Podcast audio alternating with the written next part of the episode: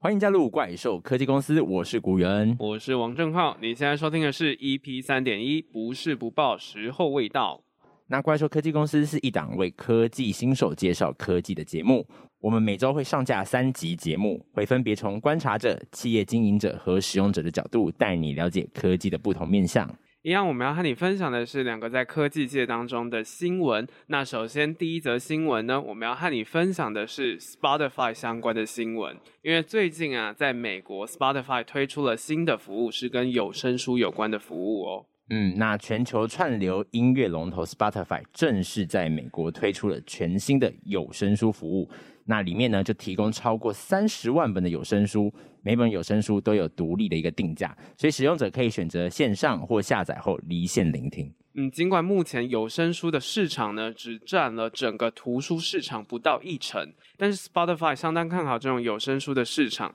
他认为之后的年成长率呢，将高达两成哦。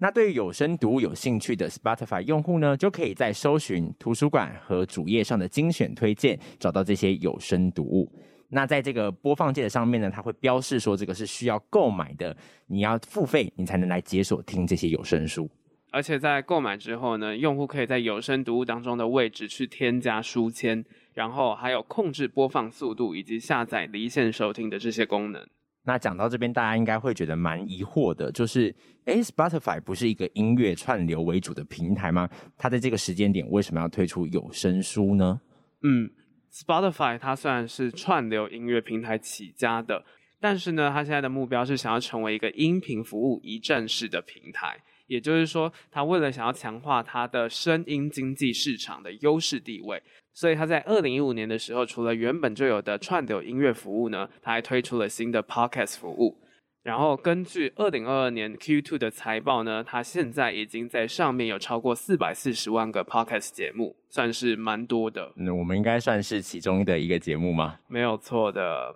那这里呢，我们就先进行有关于。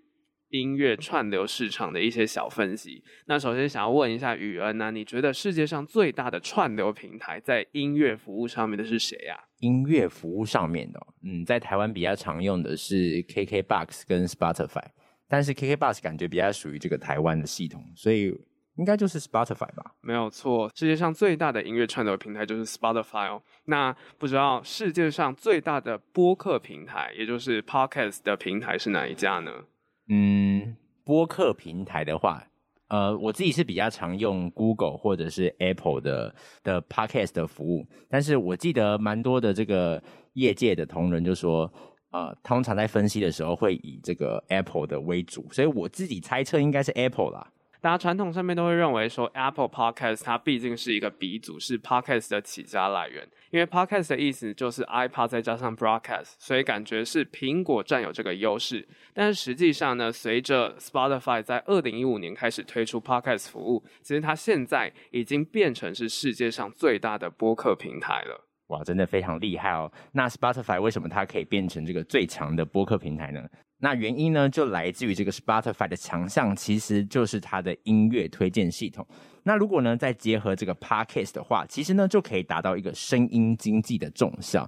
进军播客市场呢，就是透过这个一系列的并购来扩大它的一个市占率。嗯，也在今年就顺利的超过苹果，成为最大的播客平台。那 Spotify 之所以会进军 Podcast 这个领域呢，原因是因为它如果只是像以前一样做纯串流音乐的话，它营收的毛利是比较低的。因为其实我们在买歌的时候就只是买歌而已，没有其他的附加服务。但是播客的毛利是更高的哦，因为可能会有一些像是广告啊、业配这些东西，所以让 Spotify 这两年就积极的投入相关的市场。哦，也就是说 Spotify 持续加码投资播客的一个产业。那因为它本来就是做这个音乐串流起家的，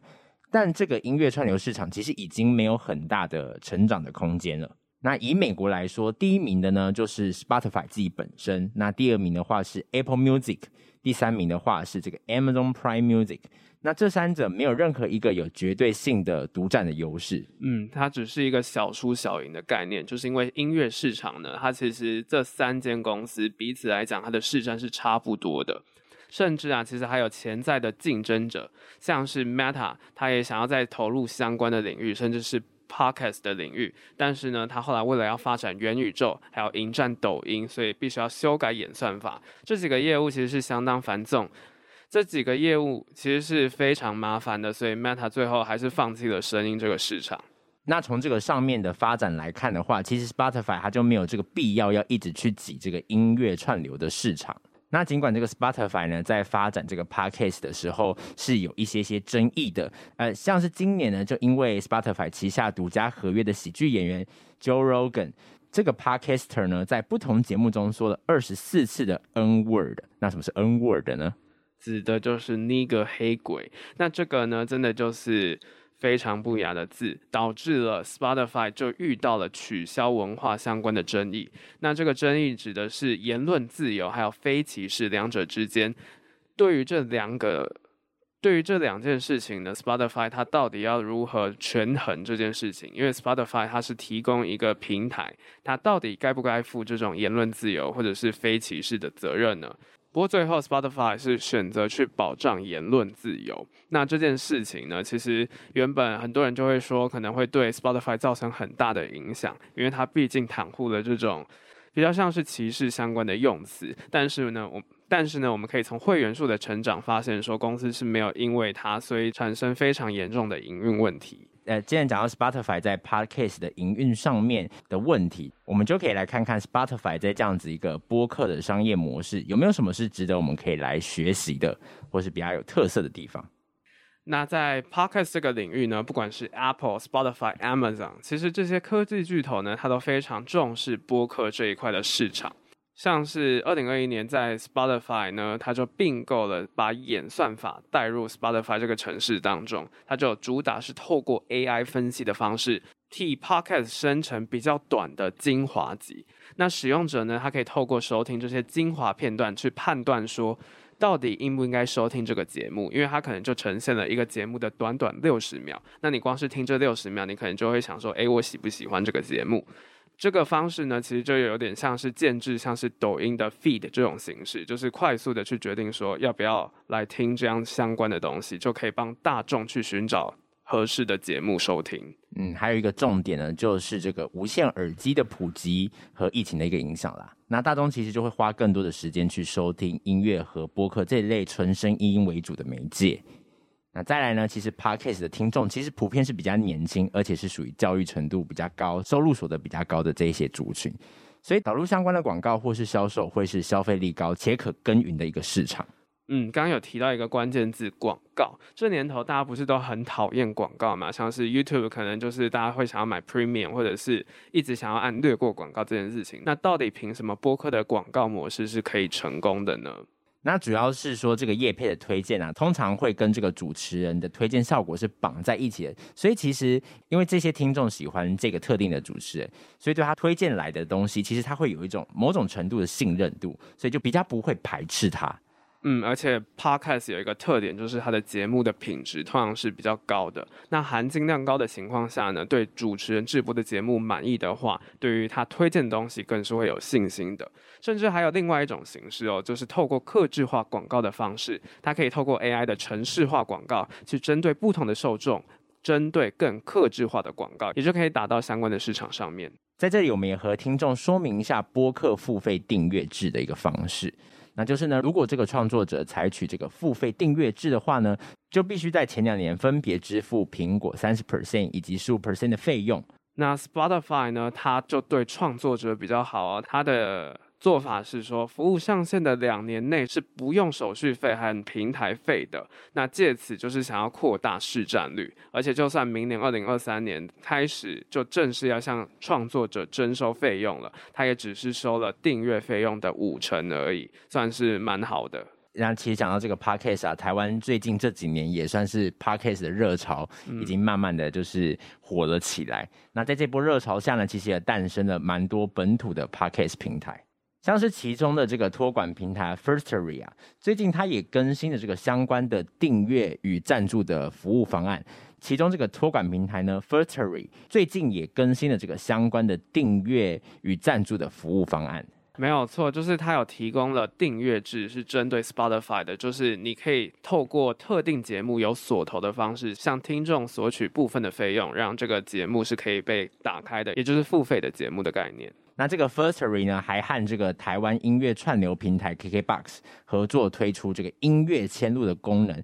那就解决了过往受限于这个版权的问题，无法置入音乐的一个问题。那这个也为音乐串流服务平台和 Podcast 服务的整合，种下了更多发展的一个可能性。嗯，因为传统上面来讲，就是音乐和 Podcast 感觉好像挂不上钩嘛。那透过这种方式，其实就是有一种整合结合的感觉。那 Spotify 呢，也就是这样子去耕耘它的声音经济市场的感觉，把这个广播移植到这个 Podcast 平台的可能性就越来越高。没有错。不过啊。Podcast 有一个很大的问题，就是因为它的整套商业模式的发展都还在初期的阶段。尽管对于创作者市场来说，它已经偏向饱和阶段了。那就是这个商业模式呢，像是 Apple 和 Spotify 的订阅模式，这种付费制呢，其实有非常大的成长空间。就是到底应该要怎么样去经营这一块的市场，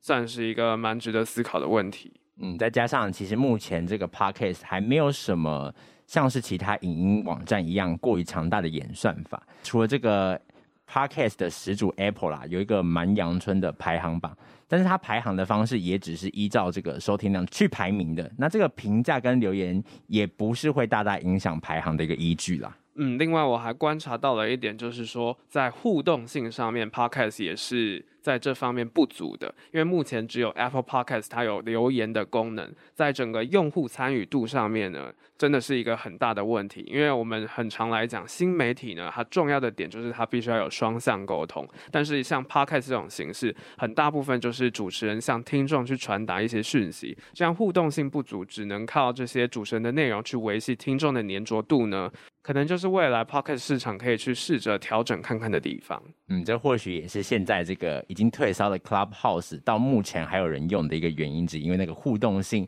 是在这个时代大家非常喜欢、想要的一个服务了。当然啊，这块声音经济呢是 Meta 放弃的市场。我自己后来也有想到说，它可能还会再被 YouTube 拿下，因为 YouTube 它开始最近有在北美呢试办了它的 Podcast 服务。那因为 YouTube 它本身有 Google 的资源，还有自身影片非常年代久远的演算法的那些经验的基础了，所以呢，它如果单纯是供声音这一块，应该也不是什么样的大问题，所以这部分很可能就会被 YouTube 拿走。那回过头来讲 Spotify，因为 Spotify 它的一个起家是从这个音乐市场，音乐市场的这个互动性本来就是呃比较稍微薄弱一点点。那或者是说 Spotify 其实如果可以透过其他的方式去突破这个自身的限制的话，诶，说实在话，它其实在这样子的一个市场，它还是有一个发展的可能性。嗯，就是把整个用户的收听时数拉长，其实基本上广告收入也会随之而来了。那回过头来讲呢，其实我们今天的重点呢是 Spotify 要进军有声书的市场。嗯，就是这则新闻其实就有讲到说，Spotify 除了发展本来的音乐串流呢，还有 Podcast 领域，甚至不久之前呢，他还才加强了进军 Podcast 市场里面的军备。但怎么现在又来做有声书了呢？嗯，原因是因为啊，这个 Spotify 啊想打造一个黄金三角，那这个音乐呢是 Spotify 的第一支柱。那他希望播客呢可以成为他们的第二地基。那黄金三角的下一角呢的潜在机会呢就是 Audio Book 有声书啦。嗯，就我们现在的有声书市场来讲，以亚马逊的 Audible 来说，它的有声书的商业模式是买点数的制度，也就是说每听一本书呢，它是用扣一点点数的方式。那如果是热门的畅销书呢，其实是还必须要额外付月费的。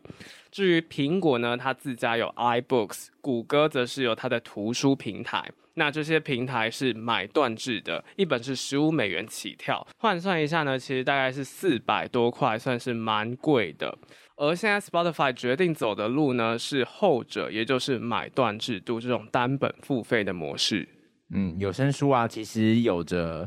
Podcast 没有的一个特点啦，在于呢，这个播客通常这个娱乐的性质是比较高的。在一个节目里面呢、啊，顶多只有十 percent 的资讯量。不过我们的节目好像不是这个调性的啦，对，就是应该至少有二十趴吧，超过啦，超过，这一定超过了。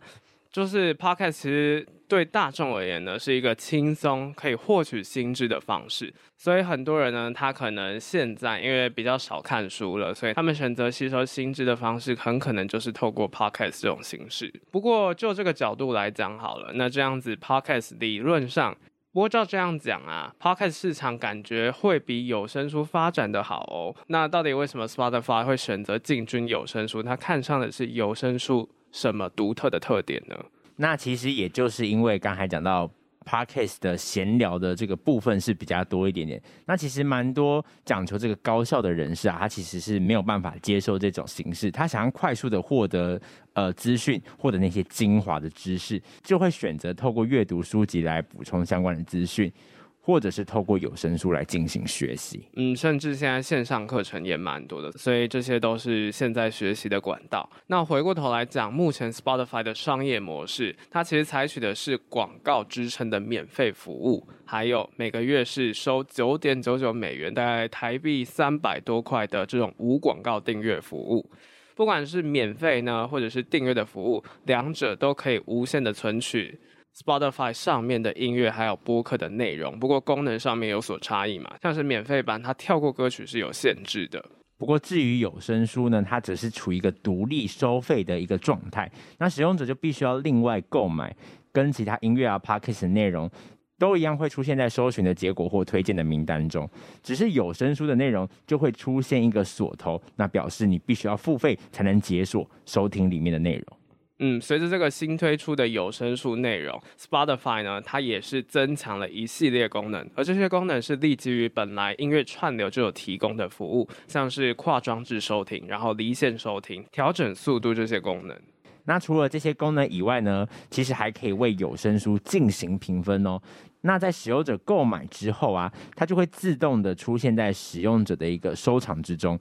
那使用者可以去自动记忆这个断点，就是你听到哪一个段落突然觉得很有 feel，或者是这段很像对你的心灵这个有这个提升的作用的话，你就可以记录下来哦，也有这个分享心得或是评分的一个功能啦。那之所以这么重视有声书市场呢，是因为负责全球有声书市场的 Spotify 副总裁 Nir Zikkerman 他就有指出说，有声书它是一个未被开发的巨大市场。因为它虽然现在只占了刚刚有讲六到七趴嘛，但是有声书每年的成长率，他认为说可以达到二十趴，是相当看好有声书未来的发展的。也因此，其实就有不断的去布局，像是今年二零二二年六月就有收购了有声书读物服务和发行公司，叫做 Findaway，它就有取得有声书相关市场的入场券。另外，他还相信说，这种长篇内容的声音格式会成为。非常厉害的市场，而这个是许多行业是没有办法想象的。嗯，在这个 Spotify 正式推出有声书之后啊，在 Findaway 上的创作者呢，也同样能将有声书创作上传至 Spotify，增加有声书图书馆的一个丰富性。就像这个 Podcast 一样，创作者可以自主上传相关的有声书音频。嗯，那讲了这么多啊，那到底如果你是一个使用者，你应该要怎么样购买有声书呢？那其实就和它的音乐串流订阅服务一样，Spotify 是没有为用户提供应用程式商店内购的功能，也就是说，你没有办法透过 App Store 或者是 Google Play 直接在里面购买，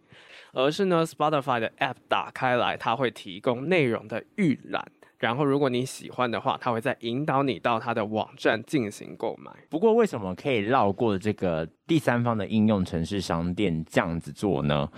那其实我们在讲到苹果的时候，就有说到说这些应用程式内购是苹果、Google 他们赚钱的一个方式。那到底为什么现在可以这样绕过去呢？主要这种 Spotify 的有声书，它可以避免这些提供商抽佣金，而且是不需要应用程式内购的原因，是因为。和苹果还有 Google 这两家公司，他们自主调整政策是有关的。苹果因为反垄断的问题，就有宣布政策调整，也就是说，和音乐、书籍、杂志有关的 iOS App，如果是获得苹果允许的话，就可以使用外部的连接去引导用户前往官网交易。那 Google 呢，也有开始允许部分 Android 的 App 测试第三方的金流系统，像 Spotify 就是第一家成为测试的用户。嗯，而不论是 Podcast 啊，或者是有声书，其实要成功呢，几乎都是靠着创作者优质内容的投入。那 Spotify 其实只是提供平台而已，本身它也是不产制内容的。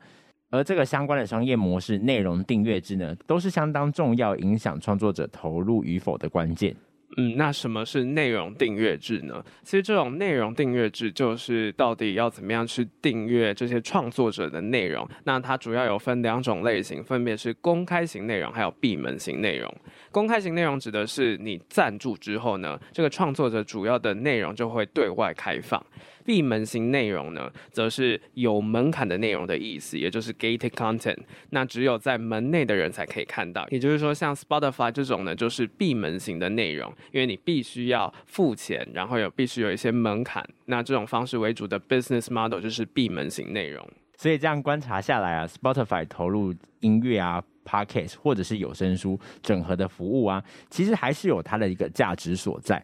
从我们用户的角度来看啊，听音乐啊、听 Podcast 或者是听这个 Audio Book，彼此之间其实是不会冲突，三者使用的一个时机其实也是都有差异的。嗯，因为有时候你可能就只是想要听音乐，但是你也不可能单纯就是用这个城市听音乐嘛。你可能有时候兴致来了，就想说啊，我今天来学一下新的东西，好了，就会听 podcast。那如果想要听更精华，然后密度更高的呢，可能就会选择有声书来。那想要休息的时候，当然就会回到音乐来。所以这三者其实是相辅相成的。那像是这个 Spotify 透过这种金三角的方式来耕耘声音经济，会不会有成果呢？因为像是最近大家都是主推这个 podcast 嘛，那透过这种不太一样的方式的话，有没有它的一个机会在呢？嗯，我们就先从 podcast 开始讲起。Podcast 领域呢，众所皆知就是苹果是最早推出的，但是这块市场呢，其实苹果没有在一开始就大力耕耘，反而是沉寂了非常多年，就是它就只是一个内建在苹果里面的一个 App 而已。那反倒是 Spotify 呢，它宣布要积极投入这个 Podcast 领域之后，才把这个堪称是数位广播服务的市场巩固下来，然后让苹果也看到说它在商业上可能带来的潜力。所以这几年呢，苹苹果也重新注意到这块市场，就强化自身的播客服务，像是提供订阅制啊，又或者是更完善的整体分析服务。所以就是说，在未来 Podcast 的领域啊，这个 Apple 跟 Spotify 就会是一个两强相争的一个状态。因为毕竟啊，这个 Apple 呢，它还是有一点优势，就在于说它基本上绑定在每一个 iPhone 的一个装置中，所以呢，就是基本上用到这个苹果的系统的人，他们。呃，或多或少都会接触到，在两个竞争之下呢，苹果算是这个重量级啦，那 Spotify 算是这个中量级。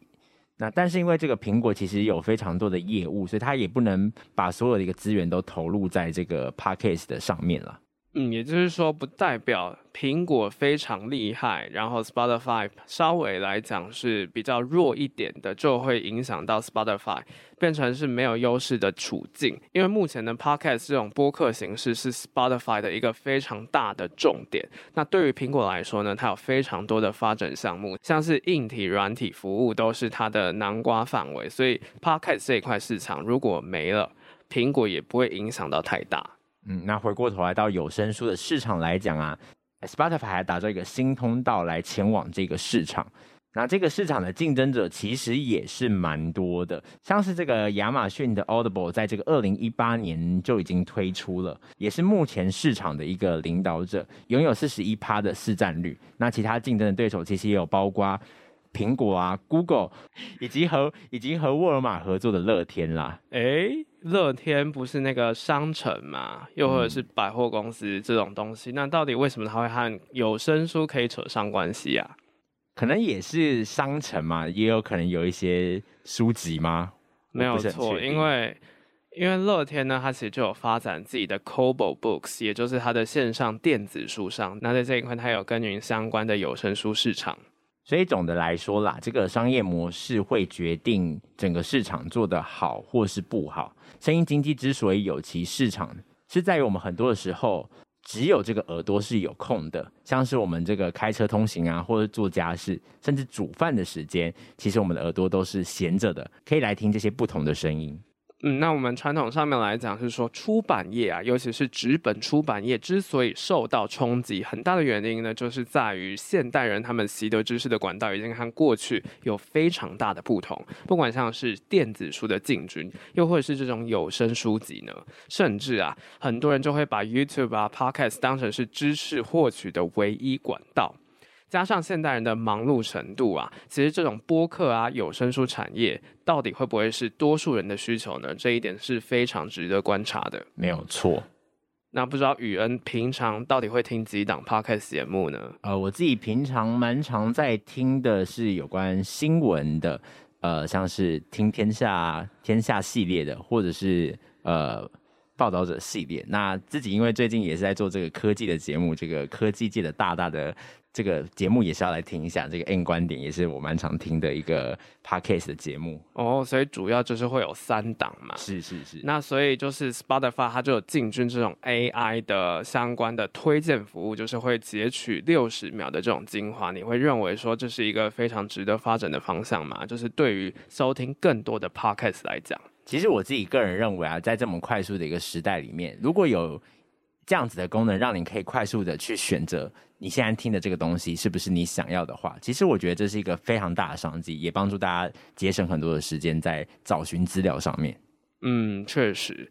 那最后呢，就留给大家一个思考，就是我自己也有想到的，就是有关于有声书还有一般我们阅读书的这种差异性。我们平常为什么要自己看书，而是不听有声书呢？其实就是因为有声书啊，它虽然非常的快速，而且是有人念给你听，它是更省时间的一种获取书籍知识里面的一种方式。但是呢，这种书籍啊，如果是陪伴性质还好，但是如果是那种专业的商管书呀，或者是需要思考或者是消化的书籍呢，其实有声书就会有一种限制，就是我们很长必须要停下来思考，而且这些灵感就是因为它是必须要思考得来的，甚至还需要一点时间用纸笔记录下来，所以呢。就会面临到是说有声书没有办法做到的点，而且很多时候的思考脉络其实是非常的杂乱，而且是不会照着有声书这样念的顺序去形成的。所以呢，这些很多启发性的内容，往往是我们砍掉脉络，重新整理，然后消化吸收过后才会得到的这些知识。但有声书就没有这样子的一个优势啦。尽管你就是暂停播放，我们还是很容易会 miss 掉什么，就是。重复听很像也没有办法弥弥补这个问题，好像直接看往往是比较直接的一个事情。那这可能就是看消费者买有声书是为了做什么。如果你真的是陪伴性质的话，或许真的是你可以买看看，试试看看，说不定真的就很好睡觉。对，那可能有些族群就真的不会买单啦。所以对于这个市场，就是应该还是有它的一个进军的价值所在。那有关 Spotify 进军有声书市场的相关讨论，我们就到这里喽。接着，我们再继续聊聊下一则时事。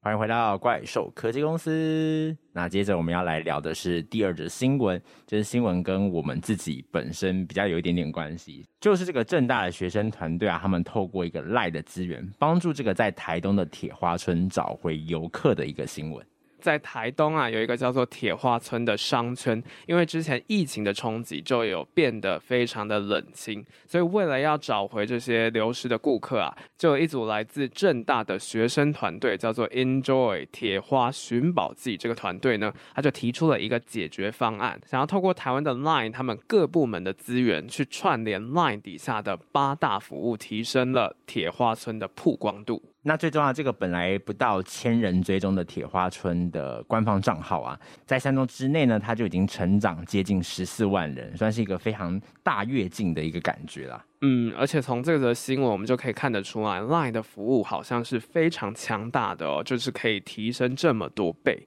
那这里呢，我们就来和大家聊聊一下，就是有关于 LINE。它有除了即时通讯，就是我们很常传的那些 message 以外，它其实还有提供了八个服务。那究竟是哪八个呢？这分别就是这个官方账号啊，Beacon、热点、旅游、Live Pay、贴图、Live One 以及 Live Music Live。这些服务真的是蛮多的，就是有些可能大家比较不熟悉，甚至是没有听过的服务嘛，所以我们这里就稍微来介绍一下。首先呢，这个 Bacon 的服务其实是从二零一七年年底就有的哦。举个比较生活化的例子，不知道你有没有听过，曾经在捷运站里面有一个 Line logo 的小盒子。那这个小盒子呢，其实不是帮 Line 打广告而已哦，它是有用处的。嗯，那它其实是一个蓝牙的发射装置，他会将这个优惠或者是特价的资讯特别的情报发送到这个用户的手机中，所以你只要走到这个小盒子的范围之内啊，你的手机如果开启蓝牙的话，就可以收到 Live Bacon 发出的一个讯号。那这个功能的好处呢，并不是只有方便用户去接受资讯，而且甚至有些人其实会觉得这种资讯太多会很烦呐。它更重要的功能呢，其实是随着到达的地点不同，就会给你提供附近店内的折价券，又或者是现在眼前你看到商品的相关介绍，就会让顾客更愿意为小盒子附近的店家多停留一下，所以就。增加了那种曝光度，没有错。那接下来是这个热点跟旅游的功能，那这两者的相似性其实是蛮高的，所以我们就把它放在一起来比较一下。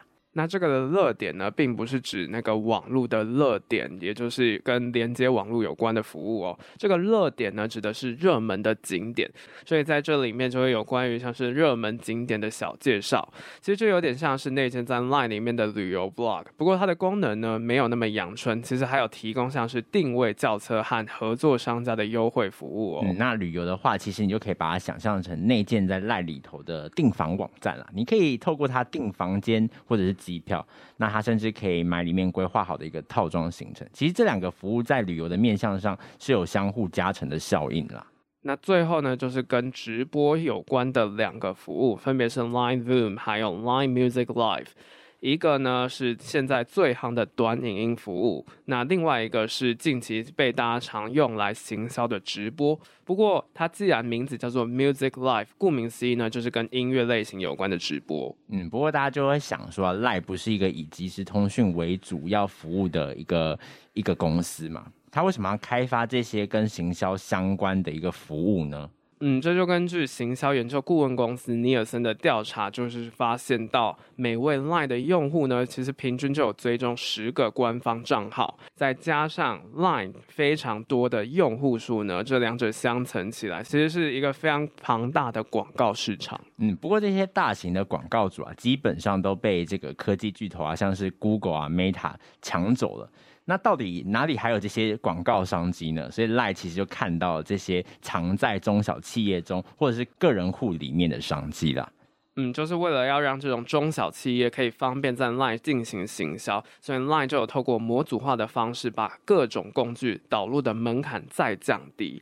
所以就是指说，就算是完全不懂技术的商家呢，也可以轻松透过 Line 的一些服务去吃到线上的生意。也的确看到，在最近几年啊，商家对于赖广告投入预算的一个成长，像是在去年啊，使用这种呃 API，也就是是刚才提到这些多服务的一个方式的这些用户数，其实成长率是已经达到了一百五十四趴。哎，那真的是蛮大的，尤其现在其实像是电子支付来讲好了，Line Pay 也是全台最大的行动支付，所以在这块呢，如果是两者互相扶持、互相配合的状态下，其实 Line 的发展应该真的是在行销上面是蛮有优势的。嗯，那就回过头来讲，就是 Line 它的行销经营的优势，除了我们刚刚提到的这种 Line Pay 的形式，还有什么呢？嗯，那前面讲到这个用户数的庞大，加上其实每一个用户啊都会追踪某些的官方账号，所以这个刚才有讲到，就是会形成一个很大的广告的一个市场。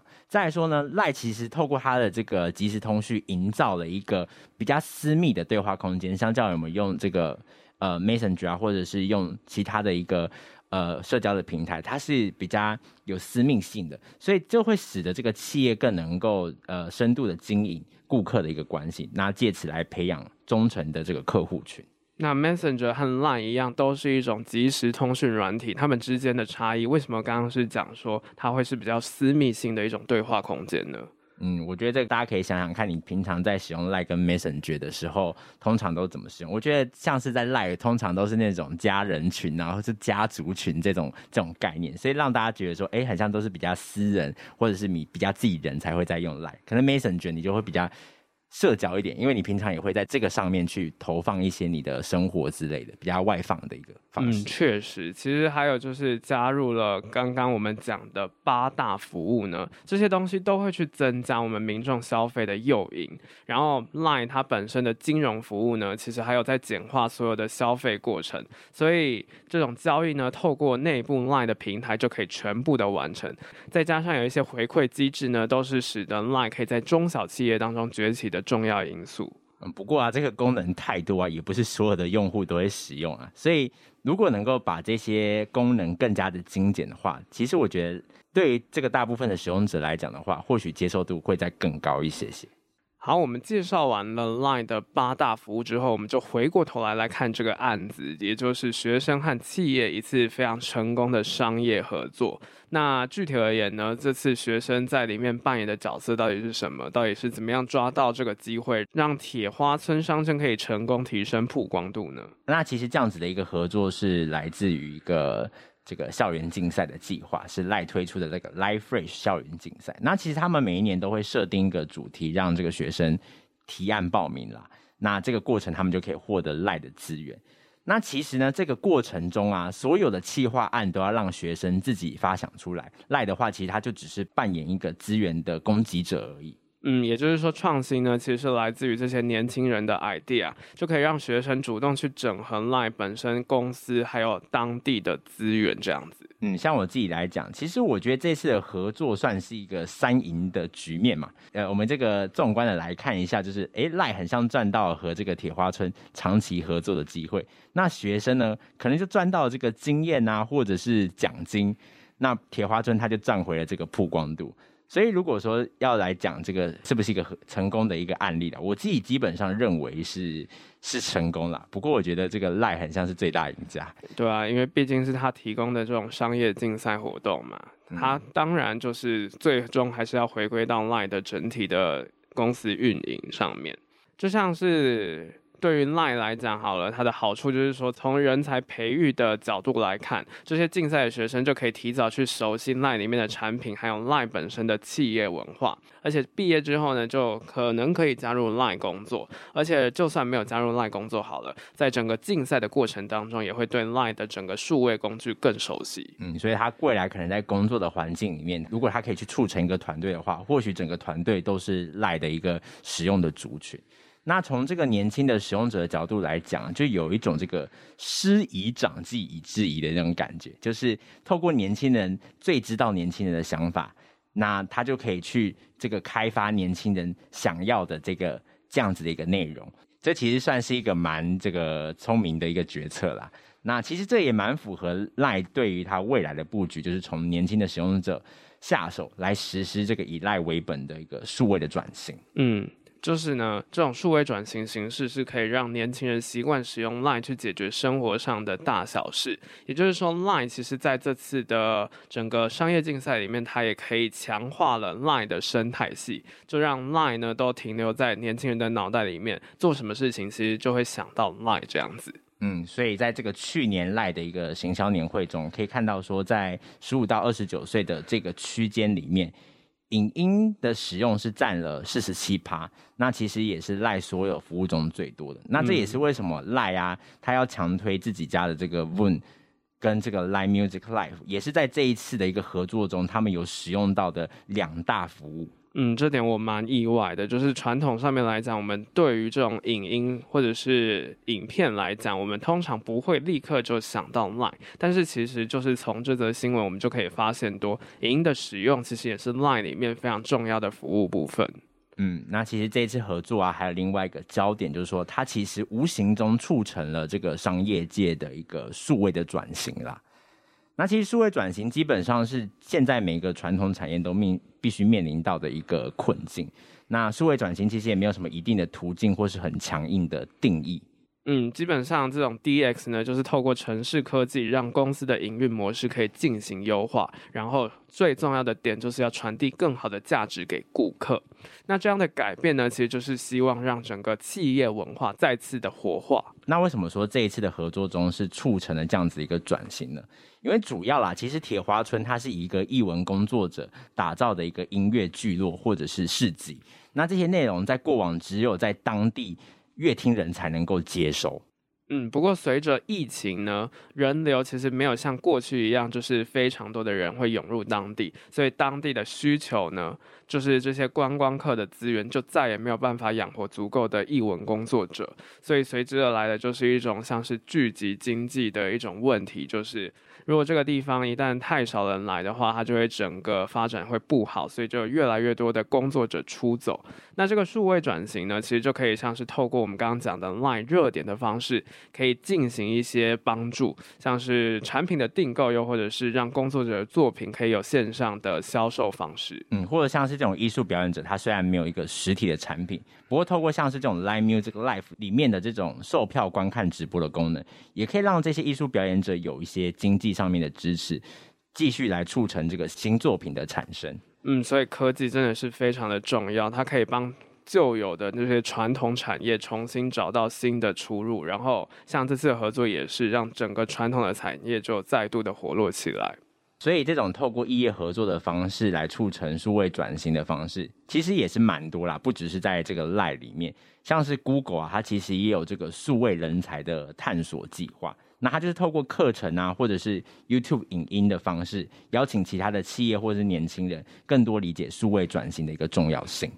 嗯，这种 Line 的模式呢，其实就可以让企业透过简单的模式进行行销，又或者是客服，它也是一种可以快速促成 DX 的方式。不过，这种 DX 呢，其实有一个非常大的迷思，就是它蛮常会让企业去忘记自己的本质的。也就是说，很多时候我们为了转型而转型，其实是一件不好的事情，因为你很容易就会搞不清楚说自己想要提供的服务是什么，你到底在转什么，而不是为了数位而数位。嗯，所以数位转型最重要的，你必须要先确认转型的一个目标为什么。那像是在台湾的转型案复杂度啊，其实就分为三代。那第一代的目的呢，它其实是希望可以满足客户的一个需求。那第二代呢，是希望可以改善流程，提高效率。第三代呢，是了解客户及市场，提供一个对的产品跟服务。嗯，从这三代来看，其实都有共同核心的点，就是要在前期去确立清楚的目标。因为如果你没有一个很明确的目标呢，基本上你就是把钱拿去水里丢。所以这也是 Line 透过简化的方式提供给中小企业进行 DX 方案可能会遇到的问题，就是因为 Line 包含的服务真的太多了，嗯、对他他们就没办法很清楚知道这个 DX 能够为他们带来的一个效果。单纯就只是因为比较容易入门就接受的话。其实就会带来蛮多问题，也的确很多企业在这样疫情中，虽然他们有尝试执行数位转型，但是仍然无法成功活化而退出市场。嗯，而且还有一点就是，就算你真的是成功数位转型好了，其实也要不断的去思考说，这些对于公司的 KPI 提升到底有没有帮助，而且要去不断的优化工作流程。还有更重要的点呢，是要帮助整间企业的员工去认同这样子的数位转型，而不是强硬的上对下要求，就造成内部团队对于公司认同不一致的问题。啊、就像鲍尔默带领微软的那个年代啊，其实是反而会不利于公司的长期发展，甚至是会让整间公司变得越来越不好。那关于今天两则新闻，不知道大家听完之后有没有什么想法？都欢迎在我们下面的这个留言区来回复我们，或者是你可以在我们的粉砖来告诉我们，都可以。那我是古渊，我是